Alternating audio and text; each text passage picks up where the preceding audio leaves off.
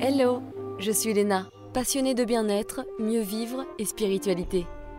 J'ai créé ce podcast pour faire connaître au plus grand nombre des méthodes alternatives pour aller mieux, que ce soit physiquement ou mentalement.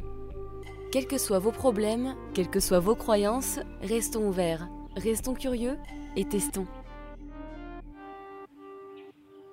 Bonjour à tous. Aujourd'hui, je reçois à nouveau et avec grand plaisir Isabelle Doumanque, naturopathe, micronutritionniste et auteur, pour parler du jeûne intermittent et faire le point. Dans cet épisode, Isa nous rappelle les différentes manières de jeûner. Il y a plein de manières de faire et de pratiquer, c'est plutôt cool. Il y en a pour tous les goûts. On parle du métabolisme, des deux types de stocks de nature différentes, de la manière dont l'organisme réagit au jeûne, de l'autophagie, pourquoi c'est important, comment ça fonctionne, j'adore. Quels sont évidemment les bienfaits Comment il agit sur la perte de poids Oui, je sais, ça vous allez écouter attentivement. Et comment il agit sur les cellules graisseuses, mais aussi des contre-indications, et oui. Et comment reconnaître que ça ne fonctionne pas bien chez nous On fait tous des fois des erreurs, ou alors on a encore plus stressé, bref, il y a des signaux et il faut s'en rendre compte. On parle également de l'insuline et comment celle-ci peut bloquer la perte de poids, puis du process à suivre quand on veut commencer et essayer. Cet épisode est divisé en deux, la suite la semaine prochaine. Bonjour Isabelle, je suis ravie de te recevoir à nouveau dans Horizon Podcast. Bonjour Léna, moi aussi je suis ravie d'être là. Tu es l'invitée la plus fidèle puisque c'est la troisième fois que tu reviens, après un épisode sur les perturbateurs endocriniens, mais aussi sur la thyroïde, que de sujets hyper intéressants et celui que l'on va aborder aujourd'hui ne l'est pas moins, puisqu'on va parler du jeûne intermittent. Alors tout d'abord, pourquoi as-tu envie d'écrire à ce sujet? Écoute, j'ai eu envie d'écrire sur ce sujet parce qu'en fait, euh, je le conseillais beaucoup en consultation. Et euh, ça, c'était une des raisons. Et, finalement, en écrivant un livre, on va chercher encore plus de connaissances. Donc, ça me permettait d'être, euh, d'enrichir tout ça. Mais l'autre raison, en fait, qui est probablement la raison principale, euh, c'est que c'est un moyen euh, finalement très peu onéreux de se faire beaucoup de bien pour la santé. Parce que c'est quelque chose euh, qui fait qu'on va réorganiser son alimentation, on va, on va pas manger de la même manière, mais ça a de tels bienfaits sur la santé et, quand c'est vraiment adapté à soi, qu'on est OK avec, que ça ne nous pose aucune contrainte, on peut le garder aussi au long cours. Donc c'était vraiment un moyen bah, finalement de prévention et d'amélioration de sa santé bah, gratuit entre guillemets, voilà, d'une certaine manière, qui demande quelques efforts peut-être euh, évidemment d'adaptation au début.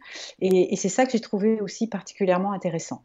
Tu m'étonnes parce qu'effectivement, souvent, quand on, on, a des, je sais pas, des rendez-vous de naturopathie ou de nutrithérapie, on se retrouve avec quand même beaucoup de, on va dire, d'investissements euh, financiers concernant euh, soit les, les, examens, soit les compléments alimentaires. Et c'est vrai que ce genre de petite habitude, bah, ça coûte pas grand-chose et même peut-être encore moins. Donc exactement, exactement. Et ça peut vraiment améliorer des terrains qui n'empêchera pas que parfois il faut peut-être effectivement euh, donner des micronutriments à quelqu'un s'il est carencé ou autre. Bien sûr. Mais euh, on fait déjà une partie du travail avec ça, donc c'est quand même formidable. C'est très chouette et on va rentrer dans les détails. Alors il y a plusieurs manières de pratiquer le jeûne. Est-ce que tu peux nous faire un rapide rappel sur les différents types de jeûne, dont le jeûne intermittent du coup pour ceux qui ne savent pas? D'accord. Alors le jeûne, en fait, c'est quelque chose euh, d'assez historique, hein, religieux notamment. Donc euh, on va dire que ça se pratique euh, depuis la nuit des temps et c'est redevenu à la mode il y, a, plusieurs années maintenant plus dans un objectif de bien-être et de santé. Donc soit il y a des jeûnes qu'on va appeler intermittents, intermittents, c'est-à-dire qu'on ne le pratique pas tout le temps, on le pratique sur un certain nombre d'heures dans la journée. Donc le plus communément pratiqué, c'est celui qu'on appelle le 16-8, donc, euh, ça s'appelle jeûne intermittent ou fasting ou time restriction eating. Donc, on va manger sur une plage de 8 heures et pendant 16 heures, on ne va plus manger. On va penser à s'hydrater, mais on ne va plus manger. Donc, le 16-8, c'est le plus communément euh, pratiqué. Euh, après, on peut avoir d'autres approches en en termes d'horaire. On peut avoir le 24, par exemple. Pendant 20 heures, on ne mange pas. On va manger sur une plage horaire de 4 heures, etc. On va avoir le one meal a day, un repas par jour, un repas par 24 heures. Et puis après, on peut avoir une autre forme de jeûne qui va être le jeûne. Euh, donc, on reste toujours dans une approche hydrique, c'est-à-dire qu'on ne mange pas, mais on s'hydrate. Mais ça, ça va être un jeûne fait sur plusieurs jours d'affilée, par exemple. Donc, Là aussi, euh, les gens qui sont habitués et qui savent bien manier tout ça peuvent le faire euh, seuls chez eux. Sinon, pour des premières approches ou même tout simplement parce que ça fonctionne et que ça nous fait euh, une respiration dans l'année, on peut aller le faire en étant accompagné. Il y a énormément de centres qui proposent ces approches où on va aussi en même temps faire du yoga ou de la méditation ou de la randonnée. Mmh. ça va être un tout en fait pour, pour améliorer sa santé. Ouais, on a, on a l'embarras du choix quand même, c'est ça qui est pas mal. Alors avant de parler en détail du jeûne intermittent, je voudrais d'abord aborder le sujet de notre métabolisme parce qu'il fut un temps où nos ancêtres n'avaient rien à manger pendant une certaine période, ce qui fait que leur organisme s'adaptait à cette situation. Ils créaient donc des stocks en prévision des famines et ça se passe à travers un processus de deux stocks de nature différente. Est-ce que tu peux nous expliquer quels sont ces deux types de stocks et comment ils fonctionnent? D'accord. En fait, c'est ça. C'est-à-dire que euh, notre organisme, il est fait pour pouvoir quand même fabriquer l'énergie dont on a besoin, même s'il y a une espèce de privation d'alimentation, même s'il n'y a plus d'arrivée de, de matières premières, on va dire. Donc on a un premier stock qui est le qui s'appelle le glycogène. C'est un stock qui est petit en quantité euh, et qui se constitue à partir des, sucres, des sucres, euh, voilà, différentes sortes de sucres. Euh, et puis ça, c'est donc ce stock, il n'est pas très grand. Et dès qu'il est saturé, euh, tout ce qui va être excès de sucre sous forme de glucides ou sucre sucré, du goût sucré, va euh, se stocker sous forme de triglycérides. Donc triglycérides, c'est plus communément connu comme bah, les cellules grasses. voilà. Donc le stock de glycogène, de sucre, il est petit. Dès qu'il est plein, hop, ça va euh, augmenter euh, le stock des triglycérides, des cellules adipeuses, euh, et qui là sont un peu illimitées chez l'individu. Voilà, autant le glycogène c'est limité, autant augmenter ces stocks de cellules grasses, de triglycérides dans les cellules adipeuses, ça peut être considérable. Ça peut aller jusqu'à, ça peut représenter jusqu'à 15 kg chez un individu qui fait 70 kg. Donc ça peut être beaucoup. Alors évidemment, on n'est pas tous égaux là-dessus. Hein. On a tous des, euh, des, physiologies différentes. Il y en a qui fabriqueront moins de, cellules adipeuses que d'autres, mais elles sont beaucoup plus importantes en quantité que les stocks de glycogène. Ah, c'est marrant. Donc ça, ce sont ces deux stocks, ces deux types de stocks. Oui, tout à fait. Donc, ça me fait toujours penser, tu sais, au repas du samedi soir où t'en peux plus, il y a le dessert qui arrive, t'as déjà bouffé comme je ne sais quoi. Et là, on entre dans la deuxième, le deuxième ah type de stock. Tu sais que tu vas directement augmenter la deuxième réserve. Et c'est celle-là qui aura le plus de mal à vider ensuite. C'est ça, malheureusement. Oh là là. Ils font aller loin, tu vois. C'est ça, exactement. Mais c'est intéressant parce que du coup, tu comprends, tu sais, à travers ce, genre de cas pratique de, de, de, repas du samedi soir, tu vois, tu comprends où tu en es. Euh, alors, parle-nous un petit peu de la manière dont l'organisme est réagi au jeûne. Qu'est-ce qui se passe exactement? Rentrons dans les détails de notre corps parce qu'il est bien organisé, hein, mine de rien. Il est très bien organisé. Il est très bien organisé et, ce qui est intéressant avec le, le jeûne, c'est on va avoir deux sortes d'effets complètement différents, mais tout aussi bénéfiques pour l'organisme. Le premier effet, euh, c'est celui que vont rechercher la majorité des gens qui font le jeûne, c'est ceux qui veulent maigrir, ils veulent perdre du poids. Donc qu'est-ce qui se passe quand on arrête euh, de se nourrir pendant un certain nombre d'heures? Le stock de glycogène va se vider il va se vider. Pourquoi? Tout simplement pour libérer à nouveau euh, du glucose dans le sang, pour que le niveau de glycémie, c'est-à-dire le niveau de sucre circulant dans le sang, reste stable. Ça, c'est mmh. important parce que sinon, on serait fatigué. Et puis, une fois que ce stock est vidé, qu'il n'y a pas de nouvelle alimentation qui va sans arrêt euh, euh, le faire se re-remplir, donc une fois que ce stock de glycogène est vidé, ben là, à ce moment-là, il va y avoir un, switch métabolique, c'est-à-dire une bascule métabolique qui fait que l'organisme va aller fabriquer son énergie en allant pomper, en allant trouver euh, la matière première dans les triglycérides. Hmm. Et donc c'est à partir de ce moment-là qu'on va commencer à vider les stocks de triglycérides, donc des cellules adipeuses. Et c'est là, c'est quand ça se passera euh, qu'on aura des bienfaits sur tout ce qui va être la perte de poids, mais tout ce qui est autour de ça, ce qu'on appelle le terrain cardiovasculaire, c'est-à-dire quand on a des marques marqueurs de cholestérol qui sont peut-être un peu trop élevés, ou qu'on est en prédiabète ou en diabète, ou qu'on a de l'hypertension. Donc voilà, des marqueurs de, on appelle ça le terrain cardiovasculaire, ou certaines personnes qui connaissent ça, qui se reconnaîtront peut-être, qui ont ce qu'on appelle un syndrome métabolique, c'est-à-dire qu'ils peuvent avoir plusieurs de ces problématiques euh, en même temps. C'est quand on a cette bascule métabolique qui fait que l'organisme va fabriquer son énergie en allant puiser dans le stock des cellules adipeuses, dans le stock des triglycérides. Après, il y a toute une transformation chimique euh, qui fait que ça va finalement euh, revenir à repartir sous forme de glucose dans le sang pour avoir toujours une glycémie égale et donc une fabrication d'énergie. Ah, c'est passionnant, c'est fou comment le, corps est tellement bien organisé et intelligent et transforme tout en glucose à travers différents types. Enfin, c'est vraiment euh, passionnant. voilà, alors il ne le fait pas forcément facilement. Hmm. C'est-à-dire que cette bascule métabolique, euh, si on était resté, je dis pas dans l'alimentation préhistorique, parce que l'alimentation préhistorique, il y avait des vrais moments où ils n'avaient pas à manger du tout. Euh, mais si on était resté dans une alimentation où on alterne plus les phases de je mange, je stocke, je mange pas, je déstocke, cette bascule se mettrait en place euh, beaucoup plus simplement. Tu vois, on aurait Par plus habitude. de réactivité, de, voilà, c'est ça. Là, comme on est quand même beaucoup plus dans une vie sédentaire, avec parfois trop de repas ou des repas trop riches et puis parfois des petites collations aussi entre les repas. Quand on se met à faire ça, bah, il faut un temps. Il faut un temps pour que le corps s'habitue, il faut un temps pour que le corps déclenche cette bascule métabolique. Chez certaines personnes, il va peut-être falloir euh, euh, trouver ce qui coince et, les aider à, voilà, à franchir cet obstacle. Mais c'est un mécanisme physiologique qui existe et, qui explique aussi tout simplement que euh, quand on mange pas, on tombe pas, on meurt pas d'inanition et on tombe pas dans les pommes. Voilà, c'est parce que le corps il va piocher ailleurs, ce qui va lui permettre de, de tenir en énergie. Ouais. D'accord. Et alors parlons un petit peu de l'état de cétose. Quand est-ce qu'on arrive à cet état-là et qu'est-ce que c'est et qu'est-ce que ça nous apporte? Alors l'état de cétose, c'est encore, je dirais, euh, c'est un cran euh, encore différent. On va l'atteindre plus facilement quand on fait des jeûnes de plusieurs jours. D'accord. Quand on fait des jeûnes de plusieurs jours, ça va se mettre en place entre 24 et, oui, c'est ça, entre 2 et 3 jours selon les personnes. Euh, quand on fait un jeûne intermittent, ça va se mettre en place euh, au bout d'un certain moment où la personne pratique le jeûne intermittent et surtout si elle le couple avec de l'activité physique. Ça, on verra ça peut-être plus en détail tout à l'heure.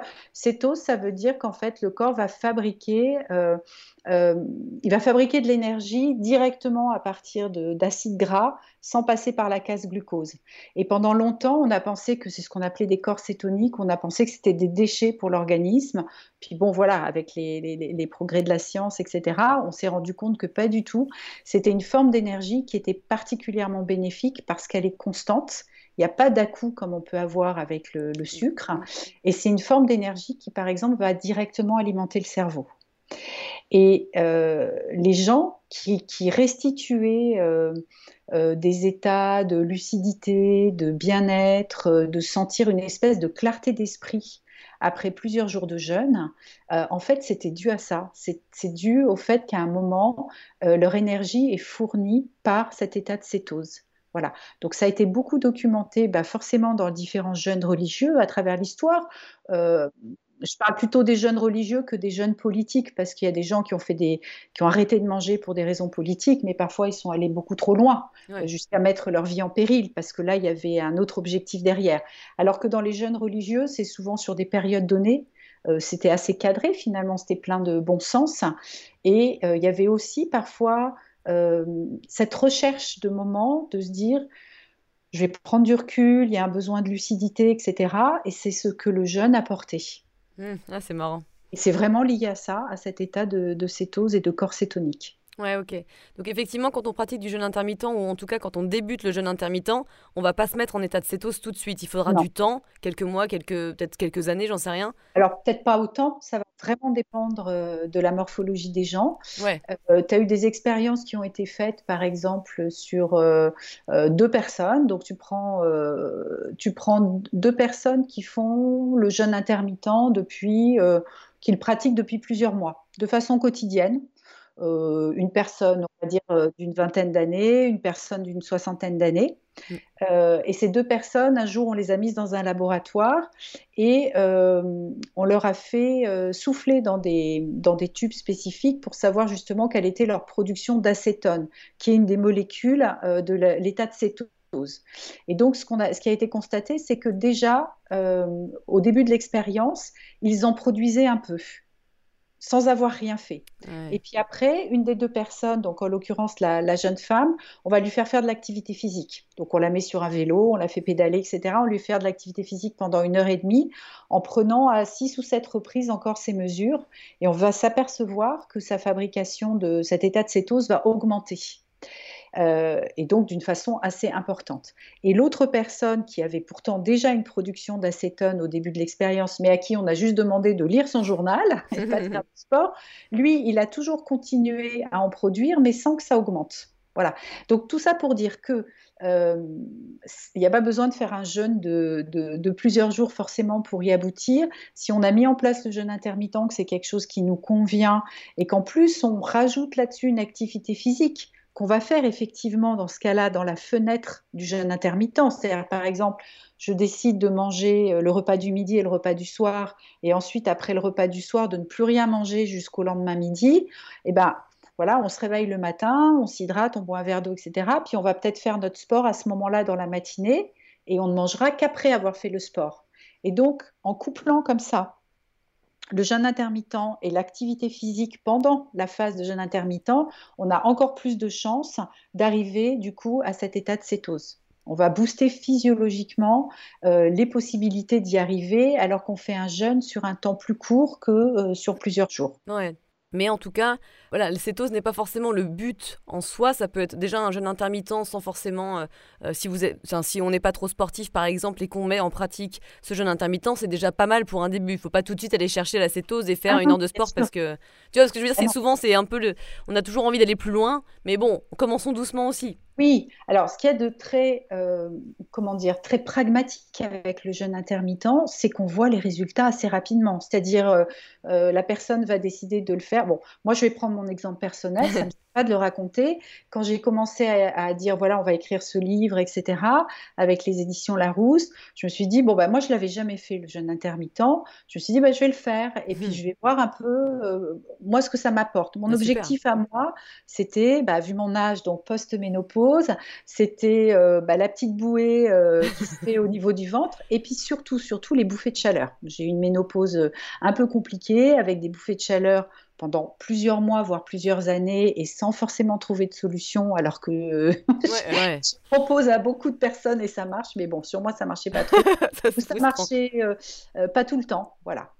Et, euh, et donc j'avais un objectif, donc je l'ai fait. Alors bon, moi, ça n'a pas été, ça pas été compliqué. J'ai supprimé le petit déjeuner pour plein de raisons, parce que familialement, c'est plus compliqué de supprimer le dîner avec les enfants, etc le repas du soir, c'est aussi, comme beaucoup de gens, celui où on se retrouve en famille et euh, bon, on a envie de partager. Et en fait, en, un mois, mais, bon, en un mois, j'ai perdu du poids, j'ai dû perdre 3 kilos, ça c'était très bien.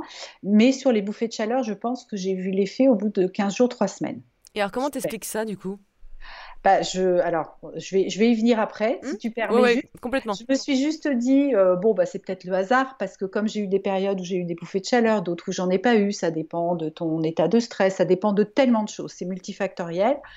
Euh, je me suis dit, bon, bah, je vais faire, euh, on va voir, je vais poursuivre l'expérience. Entre-temps, il y a eu les vacances de l'été, amis, famille, etc. Donc, j'ai beaucoup moins fait le jeûne intermittent. Et à la fin de l'été, les bouffées de chaleur sont revenues. septembre, je me suis dit, OK, je reprends sérieusement. Je me suis remise au jeûne intermittent. Les bouffées de chaleur ont disparu. Voilà. Donc je sais que chez moi, euh, c'est un curseur qui fonctionne très bien. Comment je l'explique? Euh, Probablement en partie par euh, le phénomène de l'autophagie, qui est celui dont on n'a pas parlé encore, qui est un des phénomènes qui se met en place avec le jeûne et qui apporte des bienfaits. C'est-à-dire que quand on va chercher à améliorer une digestion, donc renouveler son microbiote, améliorer son sommeil, améliorer sa concentration. Euh, c'est surtout cet effet-là qui va être bénéfique. L'effet de l'autophagie, c'est euh, un effet de auto-nettoyage cellulaire que notre organisme, il fait ça en permanence. Un peu comme euh, tu branches la pyrolyse sur ton four, tu vois, auto-nettoyage. Ah mais je le fais jamais ça, tiens ah, Voilà, tu vois, si tu as la fonction, fais-le, c'est super pratique. Euh, et le jeûne, en fait, amplifie cette autophagie. Donc cette autophagie, c'est intéressant parce que euh, notre corps, il fabrique au niveau, notre corps, il est en il est en renouvellement cellulaire permanent. Mais il fabrique aussi plein de déchets. Il y a plein de petits morceaux dans les cellules qui servent plus à rien, qui sont là, qui s'accumulent et qui peuvent un peu gripper les rouages. Tu vois, un peu comme si un mécanisme marchait moins bien. Cet auto-nettoyage, cette autophagie, à la fois ça va éliminer ces déchets, à la fois ça va permettre aussi de reproduire de l'énergie aussi avec. Hein. On est un vrai, euh, on est vraiment en économie circulaire dans notre organisme, donc ça c'est chouette.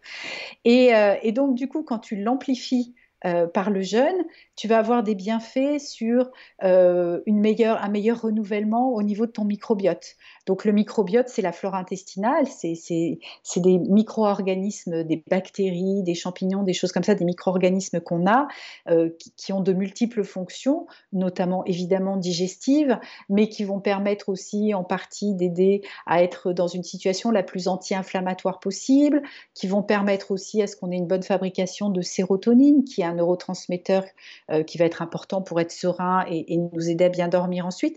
Tout ça, c'est des choses, c'est des, c'est des mécanismes qui faiblissent avec la ménopause.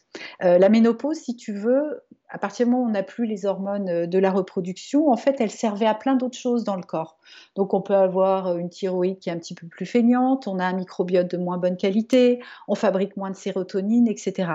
Donc, tout ça, au niveau du microbiote, ça fait qu'on a aussi un foie qui est peut-être un peu plus, euh, un peu plus de mal à bien fonctionner. Tout ça, ça joue en fait sur les bouffées de chaleur. C'est un peu multifactoriel. Mmh. Donc voilà. Donc là, en tous les cas, pour moi, euh, le jeûne intermittent est maintenant mon arme anti-bouffée de chaleur. Donc je le vois très bien dès qu'il y a des périodes, bah, je t'ai parlé des vacances de l'été dernier, mais les périodes de fête, tu vois, les périodes où tu oublies un peu, tu fais un peu, voilà, tu, bah, dès que je le remets en place derrière, je remets euh, la situation euh, mm. à niveau, quoi. Euh, donc ça, c'est quand même très intéressant. Donc tout ça, en fait, j'étais partie sur mon exemple pour dire que euh, c'est très pragmatique le jeûne intermittent, dans le sens où en fonction de l'objectif que tu te fixes, euh, à part peut-être pour la perte de poids qui peut être la plus compliquée chez certaines personnes, mais ça on y reviendra peut-être en détail tout à l'heure, tu vas voir assez rapidement des résultats. Et donc à partir du moment où tu as des bienfaits pour toi, tu te dis, bah attends, même si tu oublies de le faire ou si tu n'as plus envie, mais tu sais que tu as eu ces bienfaits, donc tu le refais. Oui, c'est ça, exactement. Voilà, c'est très simple en fait. Tu, chacun va trouver son équilibre entre Tu as les gens qui vont être plus euh, cyclotimiques, qui vont le faire un bon coup, puis après ils arrêtent. Et finalement, ils vont l'utiliser pour gérer leurs excès ou retrouver un meilleur sommeil, une meilleure concentration, une meilleure digestion. Puis tu as les gens qui sont hyper réguliers, qui vont être tellement bien avec ça qu'ils le gardent comme une hygiène de vie euh, bah, au quotidien pour certains, et ça leur convient tout à fait c'est vrai que tu vois, moi je le vois, je l'ai évidemment pas fait pour perdre du poids, mais je l'ai fait pour, euh, pour mes, à la base pour des problèmes digestifs. Mm. Et euh, ça, accompagné évidemment d'autres choses, euh, ça m'a beaucoup aidé. Et surtout, moi, je l'ai vraiment très bien vécu, alors qu'au début, moi, ne, me lever et ne pas prendre de petit-déj, c'était impossible pour moi. Et comme quoi, chaque habitude, ça peut se transformer en quelques semaines. Et maintenant, moi, ce que je fais, souvent, je mange vers entre 19h, souvent c'est vers 19h la semaine, ou après le week-end, je ne m'embête pas, ou si je sors, etc., ça n'est pas extrême non plus. Et puis, je, je vais manger entre 11h et midi, tu vois. Alors moi, je, garde le petit-déj pour le coup, mais, souvent, moi, c'est une boisson en plus. Donc je le fais vers 11h au midi en fonction de, ce que j'ai envie. Et j'adore, je me sens super bien, je me réveille avec une petite, tisane. Je me force pas, je pense que c'est vraiment aussi un aspect important euh, euh, de la chose. Alors je pense qu'il y a un temps pour tout. Au départ, faut effectivement se booster un petit peu. Mais ce que je veux dire, c'est que moi qui a tendance à avoir eu des, euh, un côté extrême, à y aller un peu trop fort, là, je le fais parce que j'aime beaucoup et je me force pas. Et puis si un week-end, je suis en week-end et que j'ai envie de manger à 9h, je le fais aussi. Tu vois, c'est un équilibre. Après, ça s'apprend aussi. Mais, ça, je crois que là, tu as la clé du succès, en fait, dans ce que tu dis. C'est-à-dire que euh, le jeûne intermittent, si euh, les gens le font et que la manière euh, dont ils le font, ça leur convient pas, c'est que c'est n'est pas le bon rythme. Voilà. Ça. Un jeûne intermittent, ça fonctionne, c'est efficace quand ça convient à la personne. Ça ne doit pas être une contrainte. Ça peut être une contrainte au début, comme tu dis. Euh, dans le bouquin, euh, il y a une partie où en fait j'ai interviewé des personnes avant, après, euh, et il y en a qui ont dû s'accrocher, certaines parce qu'elles avaient des objectifs, notamment de terrain cardiovasculaire, de perte de poids, et qu'à la base, c'est une personne qui s'appelle Patricia qui témoigne dans le livre très bonne vivante, vraiment très bonne vivante. Euh, et quand je lui ai proposé, elle, s'est dit mais qu'est-ce qu'elle me propose là quoi? C'est ouais, quoi, elle est ma mort et tout. Évidemment, elle l'a fait parce que elle, est comme ça. Et euh, elle a dû s'accrocher les trois premières semaines. Elle a adapté un peu le rythme. Et puis après, mais attends, mais dès qu'elle a vu les bienfaits, elle est devenue la meilleure ambassadrice du, jeûne intermittent. elle en a parlé à son cardiologue parce que du coup, il a pu lui enlever un des deux médicaments qu'elle avait pour l'hypertension. Il lui a dit, mais et, il la connaît depuis des années, donc il sait qu'il voilà, que c'est compliqué avec elle le poids, etc. Elle lui a raconté ce qu'elle avait fait. Le cardiologue apparemment était lui-même légèrement surpoids. Il l'a fait, il a été content. Et maintenant, il le propose comme outil thérapeutique ah, euh, dans les gens qui sont. Voilà. Donc cette personne, Patricia, elle a dû s'accrocher. Ça n'a pas été évident, je pense, les trois premières semaines, elle me, comme elle me le racontait. Mais voilà. Alors après, elle ne le fait pas tous les jours, elle le fait euh, cinq jours par semaine. Euh, et puis bah, après, elle a décidé qu'il y a des périodes où elle ne le faisait pas, et puis elle le refaisait une semaine par mois, etc. Elle se gère sur son équilibre. Et c'est ça qui est chouette, c'est parce que du coup, il ne faut pas que ce soit une contrainte. Tout ce qui est une contrainte, de toute façon, on le lâche hein, au bout d'un moment. Exactement. Et c'est vrai que je le vois aussi bah, avec toi, notamment, je suis comme toi. Moi, je, moi jeûner le soir, c'est pas possible. J'adore euh, manger le soir. Euh, je, le vivrais super mal. Je pense que je le vivrais comme un gros stress. Alors que le matin, bah, en fait, naturellement, je me rends compte que mon, corps, il n'a pas forcément besoin de manger. Et donc, ça passe très bien. Donc, c'est vrai qu'il y a aussi trouver son moment où faire son jeûne voilà, faut trouver son moment. C'est pas évident hein, parce qu'on a grandi quand même euh, avec euh, l'idée que le petit déj c'était le repas le plus important de la journée. On nous l'a seriné, on l'a nous-mêmes seriné à nos enfants. Bon, voilà, quand tu remontes dans cette histoire du petit déjeuner, euh, tu t'aperçois, donc il y a, un, géographe qui a écrit un livre, euh, donc il s'appelle Gilles Fumé, il a écrit un livre sur euh, le petit-déj qui s'appelle Feu, le breakfast, qui raconte toute cette histoire. Ça n'existait pas pendant très longtemps, hein, le, déjeuner bien évidemment. Ça a été un petit peu instauré autant, je dirais, de l'Empire britannique et puis la révolution industrielle. Hein. Donc voilà, fin 19e, quand on est dans, il faut nourrir finalement cet ouvrier qui va travailler de façon très physique, etc il faut lui apporter de l'énergie. Bon, après, chaque catégorie sociale l'a décliné à sa façon. Et puis nous, disons, euh, au XXe siècle, avant d'être au XXIe, ça a été le gros marketing des années 60 avec les céréales. À l'époque, l'ennemi, c'était le cholestérol, c'était le gras, soi-disant. Et donc là, il y a eu voilà, tous ces petits déjeuners à base de céréales. Donc le petit déjeuner est devenu le, repas le plus important de la journée. Donc aujourd'hui, quand tu dis à certaines personnes, quand tu leur proposes euh, éventuellement de, ne plus prendre de petit-déj, euh, tu peux te heurter vraiment à, un regard compliqué, à des idées reçues, etc. Ah, bon, ben voilà, il faut discuter. Pareil, un autre des témoins du livre, Marjolaine, euh, elle a eu plein de réactions négatives quand elle a dit qu'elle arrêtait le petit-déj. Euh, bon, finalement, après, elle a expliqué qu'elle avait lu plein d'études comme quoi c'était pas problématique, puis que ça lui convenait tout à fait. Mais ça peut être compliqué d'arrêter le petit-déj. Et parfois, pour certaines personnes, c'est plus simple d'arrêter le dîner euh, soit parce qu'elles ont besoin, elles, d'avoir un objectif sur la digestion et le sommeil, et dans ce cas-là, ça va être peut-être plus efficace pour elles. Et puis parce que voilà, elles sont peut-être dans des contextes. D'abord parce qu'elles veulent pas du tout se passer de petit déj. C'est leur plaisir. Euh. C'est leur plaisir, le meilleur repas de la journée, leur moment, etc. Pas de problème. Et finalement, deux ou trois fois par semaine, ne pas prendre de dîner, c'est plus simple. Voilà. Donc vraiment à chacun de trouver euh, le repas qui va, euh, le, repas à, supprimer qui va être le plus simple dans, dans, son choix. Complètement, ouais. Mais c'est vrai qu'ironiquement, moi je pensais que le petit déj ça serait plus compliqué, mais en fait euh, pas nécessairement. Donc ouais, il faut tester. Toujours pareil, il hein, faut tester. ouais, tout à fait. Alors pour que l'on comprenne bien la différence, est-ce que tu peux nous rappeler comment se passe la régulation de la glycémie après un repas et lors d'une période de jeûne? D'accord. Bah, en fait, après un repas, donc, euh, quand on mange, on va donc avoir un, apport de sucre à travers ce qu'on mange. Euh, même si on mange pas de sucre. Hein, ça peut être juste euh, les glucides qui vont être contenus dans les féculents, voilà, je sais pas, les, pommes de terre, le riz, les pâtes. Mais des glucides, il y en a aussi un petit peu dans les légumes, il y en a un peu dans les protéines, il y en a un petit peu, il y en a un petit peu dans tous les aliments en fait. Hein. Donc ça, ça va faire monter la glycémie dans le sang et en fait, en réaction, on a un organe dans, dans notre corps qui s'appelle le pancréas, qui va sécréter une hormone qui s'appelle l'insuline. Et cette insuline, en fait, sa fonction, euh, c'est justement de faire rentrer, d'aider à faire rentrer ce sucre dans les cellules de l'organisme pour que la glycémie reste stable. Voilà. Donc après un repas, on va avoir cette sécrétion d'insuline. Euh, le sucre va rentrer dans les cellules du corps et la glycémie va redevenir, euh, va redevenir normale.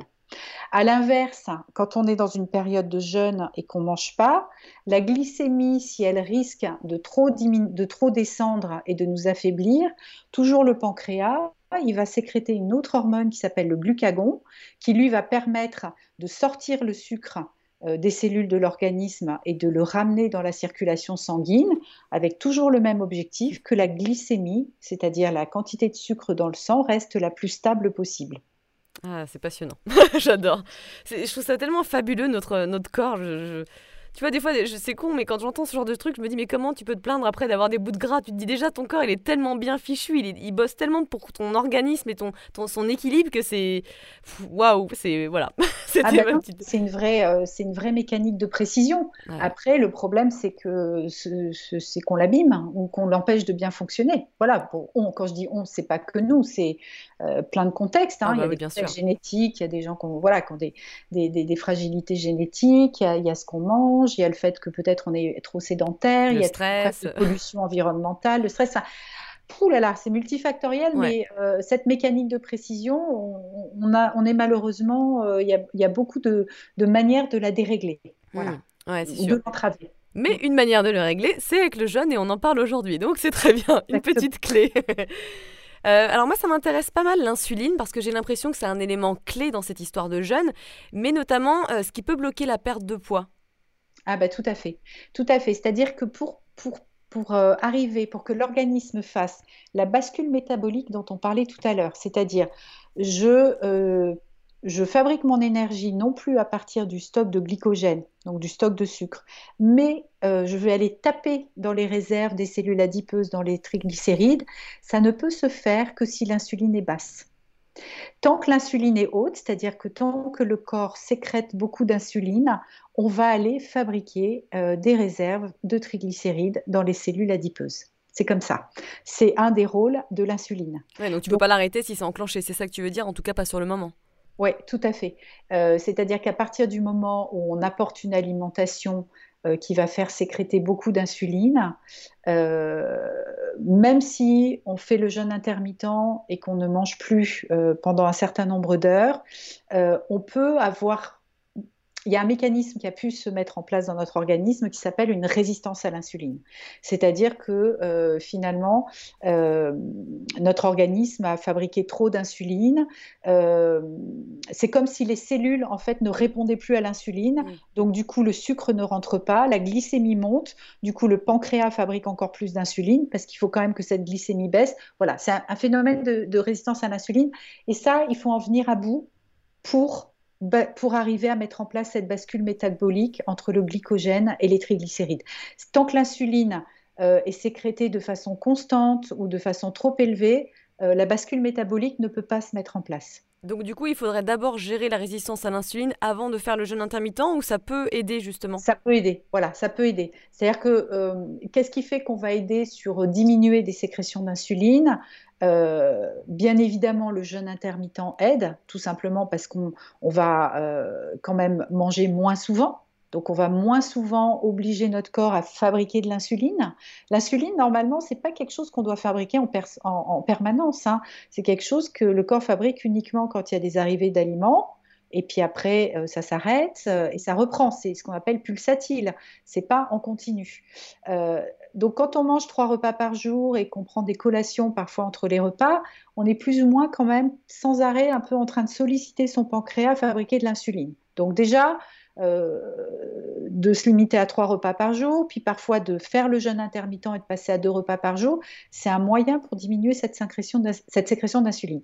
Chez certaines personnes, ça suffira pas. Chez certaines personnes, ça suffira pas pour de multiples raisons. D'abord peut-être parce que c'est des gens qui ont déjà fait beaucoup de régimes auparavant dans leur vie, donc il y a une espèce de, résistance qui s'est créée de l'organisme qui euh, se dit ah il va encore me mettre en famine, euh, donc euh, pas question, je résiste. voilà, ou parce que il y a d'autres problèmes métaboliques qui font qu'il y a une résistance à l'insuline qui est très installée. Donc il va falloir travailler de pair en fait, en parallèle. alors on va avoir plusieurs astuces. Euh, soit on va avoir vraiment besoin de, vérifier cette résistance à l'insuline par des marqueurs biologiques, des bilans sanguins. On va calculer l'insulinémie à jeun, la glycémie à jeun, puis un marqueur qui s'appelle le HOMA, par exemple, qui nous permet de voir cette résistance à l'insuline. Si c'est le cas, à côté du jeûne intermittent, on va pouvoir revoir vraiment l'alimentation, c'est-à-dire être sûr que la personne, dans sa manière de s'alimenter, euh, elle n'a pas une alimentation qui va susciter trop de fabrication d'insuline. Mm. Donc, alors, est-ce que euh, prend, euh, certes, est-ce qu'elle prend assez de légumes? Est-ce qu'elle n'a pas trop de, glucides dans son alimentation? Soit parce qu'elle mange beaucoup de, de, pain blanc ou de riz blanc ou de pâte blanche, qu'on appelle les céréales raffinées, qui ont ce qu'on appelle un index glycémique assez élevé, c'est-à-dire qu'elles font monter beaucoup la glycémie dans le sang dans les deux heures qui suivent leur ingestion. Alors que si pour ces mêmes familles d'aliments, on prend des choses complètes, du riz complet, du pain complet, euh, voilà, etc. Par exemple, euh, comme il y a l'écorce du grain autour, ça veut dire qu'il y a des fibres qui sont restées et qui diminuent en fait cette production de, de glycémie. Donc ça provoque ça, fait moins de sucre qui arrive dans l'organisme, donc moins de sécrétion d'insuline. Voilà, donc est-ce qu'on a une alimentation qui fait qu'on n'a pas trop de sécrétion, euh, on n'a pas trop d'index glycémique élevé et donc de sécrétion d'insuline? Euh, Est-ce que, par exemple, il y a des faux amis, il y a des, il y a, des produits comme les produits laitiers euh, qui font sécréter beaucoup d'insuline? Alors, c'est paradoxal parce qu'en fait, ils n'ont pas énormément de glucides en mm. eux. Bon, c'est comme ça. C'est des chercheurs australiens qui nous ont montré ça il y a, il y a plus d'une vingtaine d'années, comme quoi on peut aussi avoir des aliments qui provoquent une sécrétion d'insuline. Bon, typiquement, on va faire attention à combien on en mange, puis par exemple, on va éviter de les manger le soir. Parce que le soir, notre corps, il est fait pour progressivement nous emmener vers le sommeil, il n'est pas fait pour emmagasiner de l'énergie, puisqu'il ne va pas le dépenser. Donc, euh, on va essayer de mettre le moins possible d'insuline le soir aussi, tu vois, par rapport à ce qu'on mange. Voilà. Bon, il y a plusieurs, voilà, on a plusieurs comme ça euh, outils outils sur lesquels on peut travailler avec la personne. Un autre outil par rapport au jeûne intermittent, ça va être de changer la périodicité. C'est-à-dire, si la personne fait un jeûne 16-8, euh, donc je mange sur une plage horaire de 8 heures et pendant 16 heures, je ne mange pas. Puis qu'au bout de trois semaines, il ne se passe pas grand-chose au niveau du poids. Euh, on peut faire des ruptures. On peut faire, euh, par exemple, pendant deux ou trois jours, euh, inverser, c'est-à-dire être plutôt euh, déjà sur 18-6. Je vais manger sur une plage horaire de 6 heures et puis je jeûne pendant 20 heures, voire 20 heures de jeûne, 4 heures, plage horaire de 4 heures pendant lesquelles on prend nos repas. Voir si euh, on est à l'aise avec ça, ne prendre par exemple une fois par semaine qu'un seul repas par jour. Voilà, il y, a plusieurs astuces comme ça qu'on va utiliser à bon escient pour franchir un obstacle, déclencher quelque chose. Et dès que c'est déclenché, on revient à ce qui nous convient, au 16-8 par exemple. Voilà. c'est pour ça que je disais en préambule tout à l'heure que euh, la perte de poids n'est pas forcément l'objectif le plus facile avec le jeûne intermittent, alors que c'est celui pour lequel le les gens le pratiquent le plus. Chez certaines personnes, ça se passe très bien et ça se passe très rapidement. Chez d'autres personnes, ça ne se passe pas encore, mais ils ont des signes avant-coureurs. Ils me disent ah bah, je digère mieux, j'ai une meilleure énergie, je dors mieux. Ok, bah donc c'est donc que le jeûne intermittent a commencé euh, à provoquer des bienfaits sur l'organisme. Donc OK, comment on va aider cet organisme à franchir quelques marches pour qu'ensuite la perte de poids se passe aussi? C'est vrai que l'insuline est la clé. Pour ça, l'insuline est la clé. Tant il faut vraiment euh, qu'il n'y ait plus de production d'insuline à certains moments dans la, dans la journée euh, pour qu'il y ait la bascule métabolique entre le premier stock donc, de glycogène et ensuite aller taper euh, dans ces triglycérides, ces cellules adipeuses qui, seront vraiment, qui auront une efficacité sur le poids, bien sûr. Alors, vous allez tester. À la semaine prochaine